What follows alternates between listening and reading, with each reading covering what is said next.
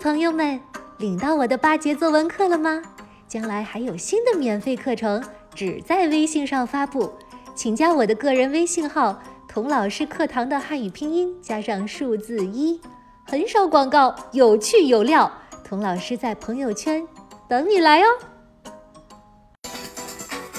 大人物小故事，小少年大梦想，欢迎来到童老师课堂的奇葩名人录。你好，我是童老师。上集说到，迪士尼在农场度过了一段无忧无虑的童年，还卖出了他人生中的第一幅画。你一定很羡慕迪士尼一家在农场采菊东篱下，悠然见南山的好日子吧？告诉你吧，其实现实很残酷。他家的农场经营的一点儿也不好，庄稼收成不好，牲畜呢经常生病，他家房子破了都没钱修，一下雨就到处滴滴答答的漏水。迪士尼兄弟姐妹啊，就负责用水桶去接水。没想到他们家的水桶更破，一边接一边漏，弄得家里啊到处都是水。就这样挣扎了四年，实在坚持不下去了。爸爸妈妈决定卖农场。为了卖农场，迪士尼画了很多张广告画，贴到家附近的镇子上去。可是迪士尼心里……可纠结了，一方面吧，他希望有多多的人来买农场，这样他们就能卖出个好价钱；但是啊，他又暗暗的希望一个人也别来，这样他就能在农场里多待几天了。他实在是太喜欢农场里无忧无虑的日子了。可是，农场最后还是卖出去了，迪士尼的童年。也在他十岁的时候，提早结束了。迪士尼一家从 Missouri 乡下搬到了堪萨斯城，然后呢，迪士尼就开始靠送报纸帮家里挣钱。堪萨斯城有两份报纸：早报、晚报。早报要在一大早就送到每个订户的邮箱或者是家门口。于是啊，迪士尼每天早上四点半起床，饿着肚子送报纸。我不知道小朋友怎么想，要是让我天天四点半起床，特别是冬天，外面又冷又黑的，就从睡得暖乎乎的被子里钻出来，我肯定要痛苦死了。迪士尼痛苦吗？当然痛苦了，他那时才十岁呢。但是为了帮助家里，十岁的迪士尼一夜之间长成了大人。童老师小时候学过一首歌，不知道小朋友有没有听过？这首歌是这样唱的：啦啦啦啦啦啦，我是卖报的小行家，大风大雨里满街跑。走不好滑一跤，满身的泥水惹人笑。饥饿寒冷只有我知道。哈，有的小朋友可能听出来了，这是中国的作曲家聂耳，就是中华人民共和国国歌的作曲家。他专门为旧社会贫苦可怜的报童写的卖报歌。迪士尼要是听到这首歌，一定会一边哭一边说：“这唱的不就是我吗？下雨天我也是满身的泥水，惹人笑。但是啊，我怀里的报纸总是干的。在黑漆漆的早上，要是下着大雪，每次雪上都是我踏出的第一串脚印。有时候啊。”我实在是太冷太困了，我就找到哪个公寓门厅有暖气的，就钻到一个不起眼的角落，就地躺下来，枕着报纸打个盹儿。有时候一觉醒来，发现糟糕，天已经大亮了，我就一路狂奔，把剩下的报纸送完，再一路狂奔去上学。放学以后呢，其他的小朋友都玩去了。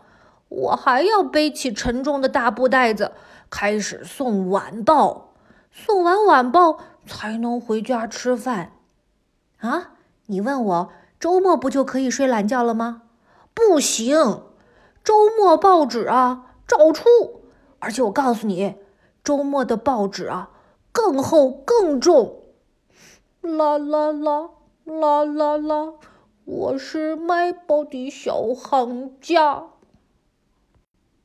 小朋友们，你知道这样的日子，迪士尼坚持了多少年吗？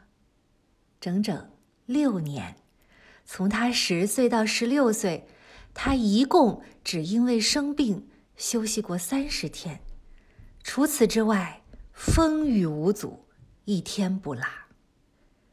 一早一晚送报纸，真的是非常辛苦。迪士尼呢，上课就常常打瞌睡。有时候啊，靠着墙跟朋友聊着天呢，都能睡着了。累成这样，他仍然没有放弃画画的爱好。现在他已经不满足照着报纸画画了，他从送报纸挣的钱里一点一点的攒出了报名费，参加了一个美术函授课程。什么是函授课程呢？这有点像小朋友现在上网课。只不过那时候还没有互联网，老师呢是通过贴邮票的那种邮件，把每节课的内容寄给学生，学生自己练习以后啊，再把作业贴上邮票寄给老师。这种上课的方式听起来真是太老掉牙了，但是比起临摹报纸来，迪士尼已经觉得自己往前迈出了一大步了，他很满意。除了画画以外啊。还有一样东西让迪士尼着迷，是什么呢？对了，就是火车。一说起迪士尼的火车，大家可不要想象是像子弹一样飞的高铁哈，也不是普快动车，甚至不是老式的绿皮火车，而是烧煤的蒸汽机车。要记得，迪士尼生活的镀金时代，相当于咱们清朝末年，那时的美国呀。崭新的铁路网刚刚修好，绝对的高新科技。谁要是坐过蒸汽火车，呵，那就跟现在谁开过无人驾驶汽车一样，那简直能跟小伙伴吹上三个月的牛了。迪士尼从小就着迷火车，天天儿没事干就跑到铁道旁看火车，还经常把头啊贴在铁轨上，听远处传来的。轰隆轰隆的火车声，他想：如果我能够在火车上工作，天天坐火车，那该多好啊！哎，你还别说，这个梦想啊，在他十六岁那年的夏天就实现了。他找了一份在火车上推着小推车卖零食、卖饮料的暑期工。他穿着整洁的蓝制服，上面有黄澄澄的铜纽扣，胸前呢还别着一枚闪亮亮的徽章。每当火车进站的时候，他会专门站在列车长的后边，接受站台上人们羡慕的目光。天天坐火车还不够，他呢还想开火车，于是他咬牙买了些上好的雪茄烟，送给在行李车值班的列车员。为什么呢？因为那个时候啊，行李车厢直接接着火车头，只有收买了行李车的列车员，他才能在火车进行的时候从行李车厢的天窗爬出去，爬到火车头车厢里。到了火车头啊，他又拿出更多的、更好的雪茄送给列车长。列车长啊，挺喜欢这个会来事儿的小机灵，当然了，也很喜欢他送的雪茄。就允许迪士尼坐在驾驶室看他开火车，甚至啊，让迪士尼拉一拉火车的汽笛。每当汽笛响起的时候，迪士尼就觉得自己也飞了起来，飞向广阔的未来。